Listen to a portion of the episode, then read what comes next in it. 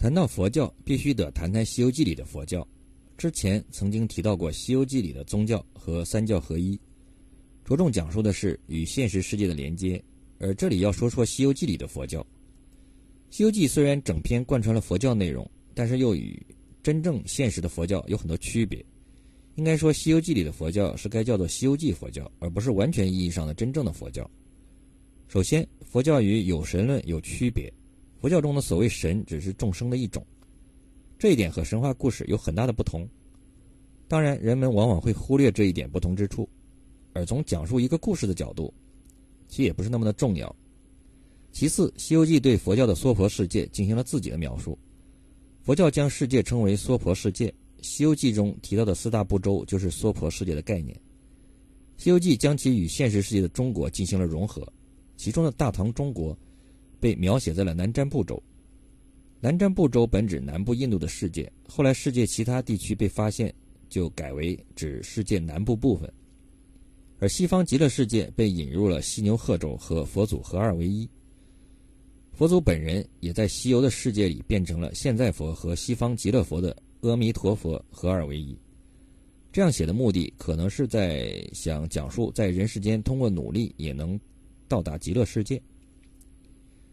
孙悟空诞生的地方归在了东胜神州，在《西游记》里，道祖居住在佛教的三十三重天上，而佛祖属于了五方五老。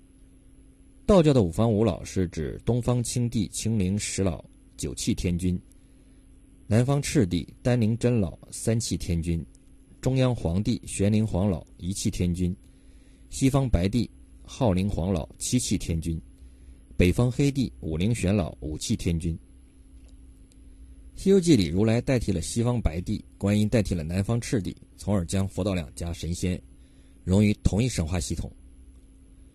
如来不但与极乐世界融合，也和现实真实的世界融合。据如来自己讲述，讲经收三斗三升金子，还认为少收了，让后世徒孙没有享用。这是作品通过人物与现实世界连接，而与现实当中佛教本身则没有太大的关系。如来的十大弟子中的解空第一的须菩提的名字，则被用来冠以一个神秘的高人孙悟空的师傅，而菩提这个词，则是佛门专有的一个意指成大觉大智慧的名词。大乘佛教讲求发菩提心，普度众生，而灵台方寸和斜月三星都是指一个心字，二者结合在一起就是菩提心。如来原本不存在的二弟子，则被描写成玄奘前世的原型对应的金蝉子。而实际上，以子为命名的是道教奇观，如镇元子，这个名字也是一种佛道融合。婀娜迦摄则被改写成索要人世的形象，迦摄是佛祖的大弟子，禅宗始祖。对应的观世音菩萨也被改写成了佛祖一样的五方五老中的一员，还被赋予七佛之师的称号。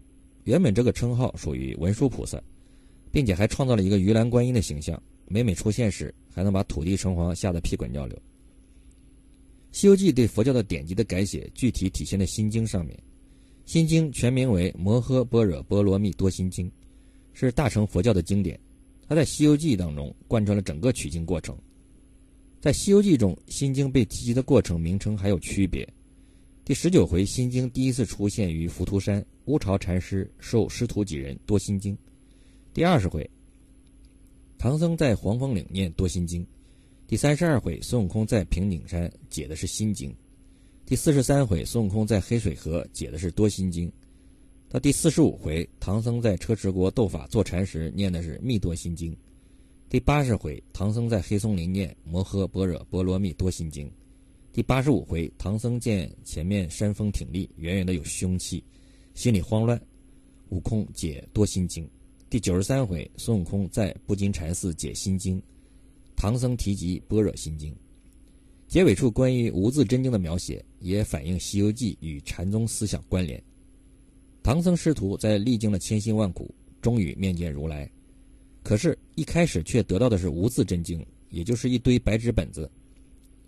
取经是如来策划的，如来的弟子应该不敢擅自做手脚，破坏如来的传经大业。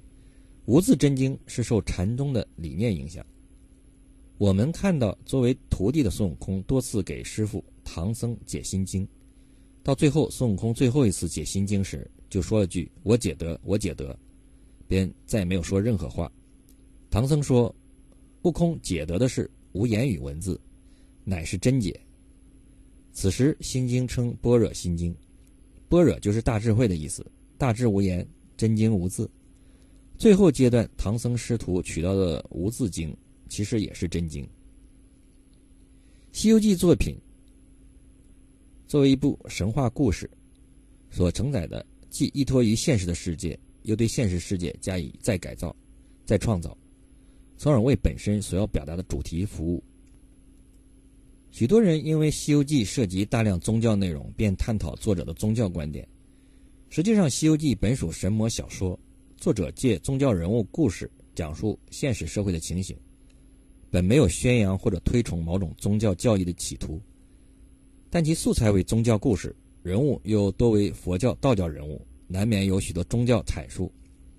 这也是《西游记》客观存在的因素。所以，《西游记》的佛教是《西游记》自己的佛教，但又有与许多佛学相同的理念。但作者的确同时将三教的思想和方法以及体系综合融入了《西游记》这一部作品当中。在书中贯穿始终的故事讲的是佛教，而修行方式和系统却是道教的方法。同时，整体贯穿了儒家治理国家社会的观点，可以说是作者贯彻三教合一思想的一个具体体现。《西游记》的作者能有意将中华文化的智慧和思想融合，又能超越儒释道等具体宗教的偏执而加以突破，是其先进和超越时代的一面。